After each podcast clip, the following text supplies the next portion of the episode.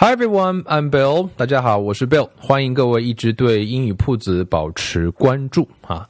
这个节目呢，最初是二零一二年的时候，可能啊，因为一个偶然的想法，看到 TED Books 啊，一本电子书上讲到了啊，提了一个问题，他说：“你从互联网获取了这么多，你有没有贡献一点？”啊，这句话呢，让我觉得可以做一个节目，跟大家分享一些我自己的一些感受。所以从二零一二年开始呢，陆陆续续呢，录了两百多期节目。那么呃这两年呢，因为在做一些产品啊，中间有一些间断，在这边呢啊一并表示抱歉。那今天呢，我好像又找到了一个我觉得比较好的一个切入点，可以跟大家来聊一聊天，说一说话，每周都可以做一点啊。想聊什么呢？呃，我就想来聊一聊每周我写的朋友圈的那些事儿。呃，朋友圈呢养成习惯，我。并不会去看太多，偶尔会刷一刷，但是呢，我也会定期的去写一点什么东西。我很少去转载什么东西，我更多的是喜欢把朋友圈当做是自己心情的一个记录啊。所以我想说，每周把我这一周所写的内容啊来做一些分享啊。我写的内容可能文字有一些苍白啊，这个讲一讲可能会更加的生动一些。所以，二零一九年五月的第四周。啊，这一周我写了一些什么东西呢？想跟大家来分享一下。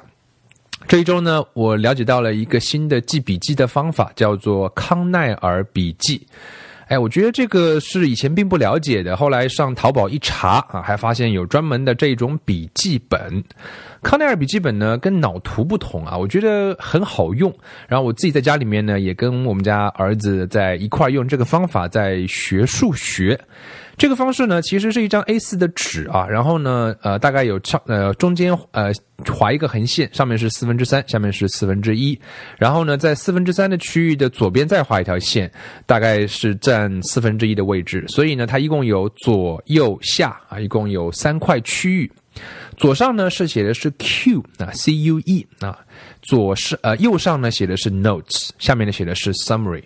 啊，我觉得是非常的干货啊！当你在看书的时候呢，其实并不需要去记大段的东西。Q 是什么意思呢？Q 就是指线索，所以我们在看书的时候，经常会有一些洞见，很多一些细节会让你产生一些洞见，记下一些关键字。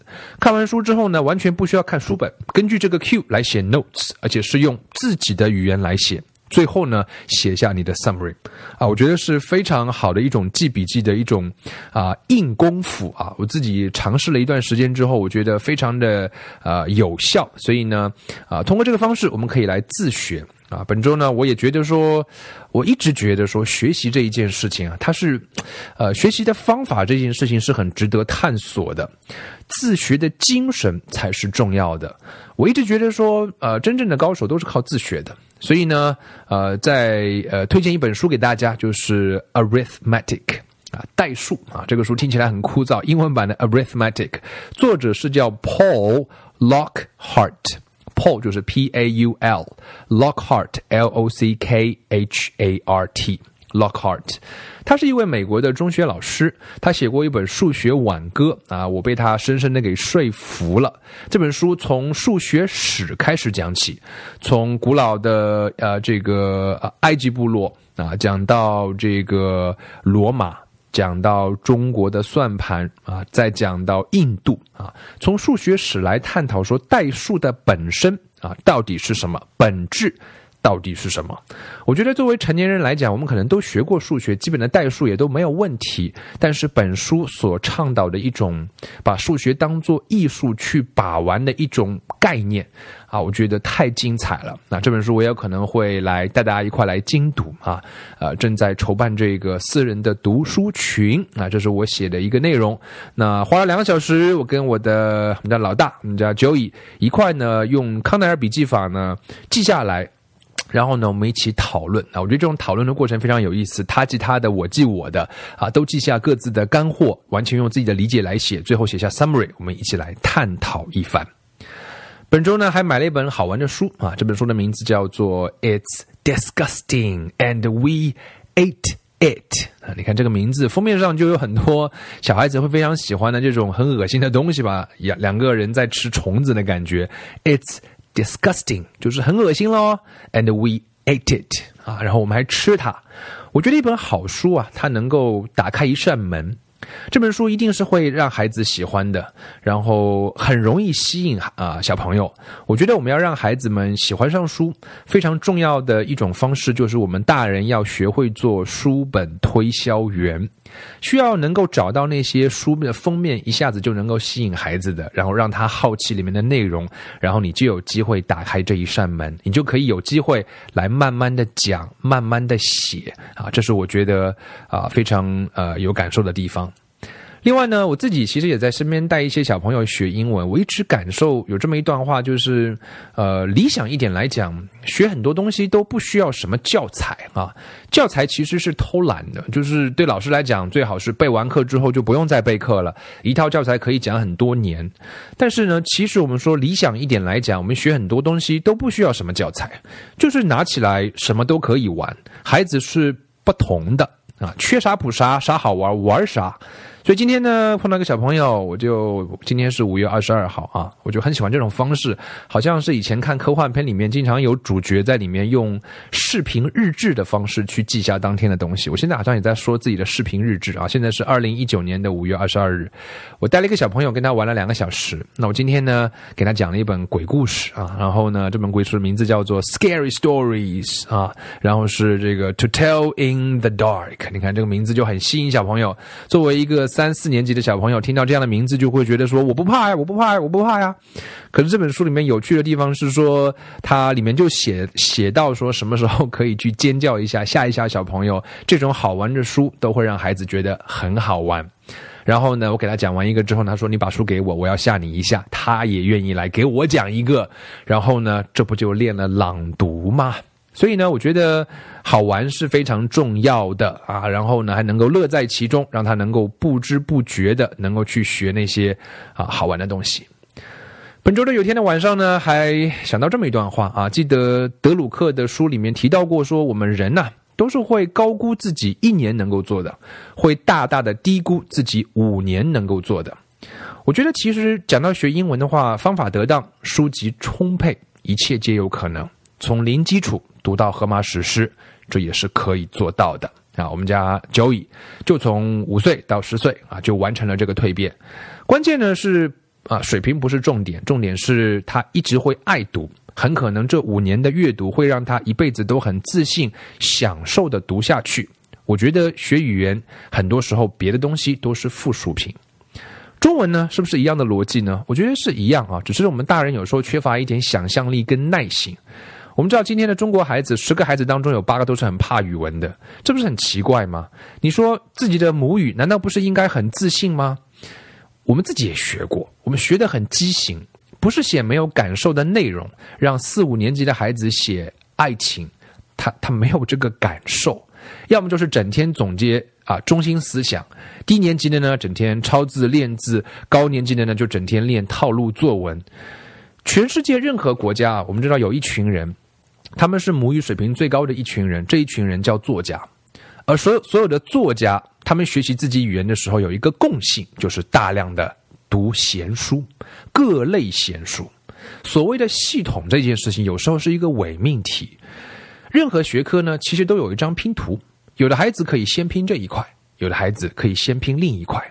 只要你花的时间足够多，五年足够能够拼出一幅你难以想象的画面，我想。中文是可以这样学的，数学呢？我刚刚说了，推荐的那一本书《Arithmetic》，我觉得这是一个被今天的培训班搞得乱七八糟的，本来是应该很有美学感觉的一门学科。我妈妈是小学数学老师，我的数学学的还算不错，打双引号的。可是我的脑中至今也很难挥去作为小学数学老师妈妈的儿子对数学不好的印象。幸亏最近读了好多啊关于数学的上好的著作，让我再一次居然萌发了我愿意去理解数学的念头。我愿意跟孩子们去聊一聊数学史，为什么要学数学？数学是什么？所以呢，我相信五年是一个很神奇的数字啊！啊，我们有很多可以探索的，一起去玩的。作为大人来讲啊，也是一个样子。另外呢，我觉得我们觉得对很多东西要有一个视野观啊，我觉得广阔的视野是很重要的。考试好像很重要，人的一生都在接受不同形式的考试考验吧，形式不同，本质是相似的。小的时候呢，就是一张张是非对错清晰的考卷，你稍微大一点了，就可以出现很多主观题了。等我们真的长大了，我们就会发现说，好像那些人生的思考、人生的考验，也并没有所谓的标准答案。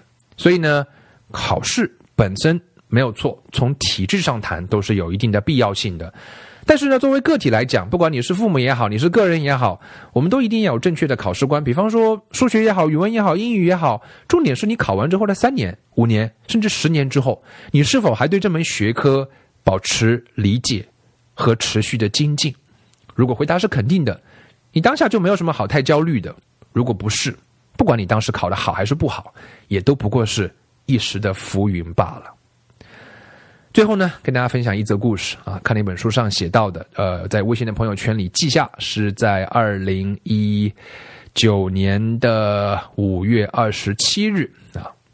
科学创新、科技创新、创新呢，就是在那个年代别人都不这么做，然后有人做了，有一小撮人这样做了，然后产生了好的作用，去影响了别人。我们对创新应该有种什么样的态度呢？动物界有这么一则故事，我们听完之后可能会有一些启发。在日本呢，有一种猴子啊，叫猕猴，他们呢渐渐的就学会了把从土里面挖出来的土豆啊，那挖出来土豆不是有沙石泥土嘛，吃起来不方便，就会有一些猕猴啊，就把这个土豆啊，可能他们就住在这个沿海边的森林里面，他们把这个土豆呢就放到海水里面去浸泡一会儿，这样呢不仅可以洗去土豆表面的沙土。还能够偶然间，他们发现说，给土豆增添了一种风味，就是海水的淡淡的咸味，让猴子们很喜欢。科学家们就研究这一群猴子，他发现说，在猕猴群里面，最先这么做的猕猴是年龄多大的猴子呢？是什么性别呢？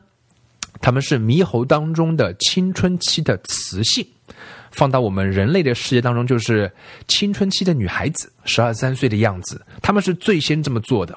然后同龄的猕猴都纷纷效仿啊，同龄的这个青春期的男性也会学啊。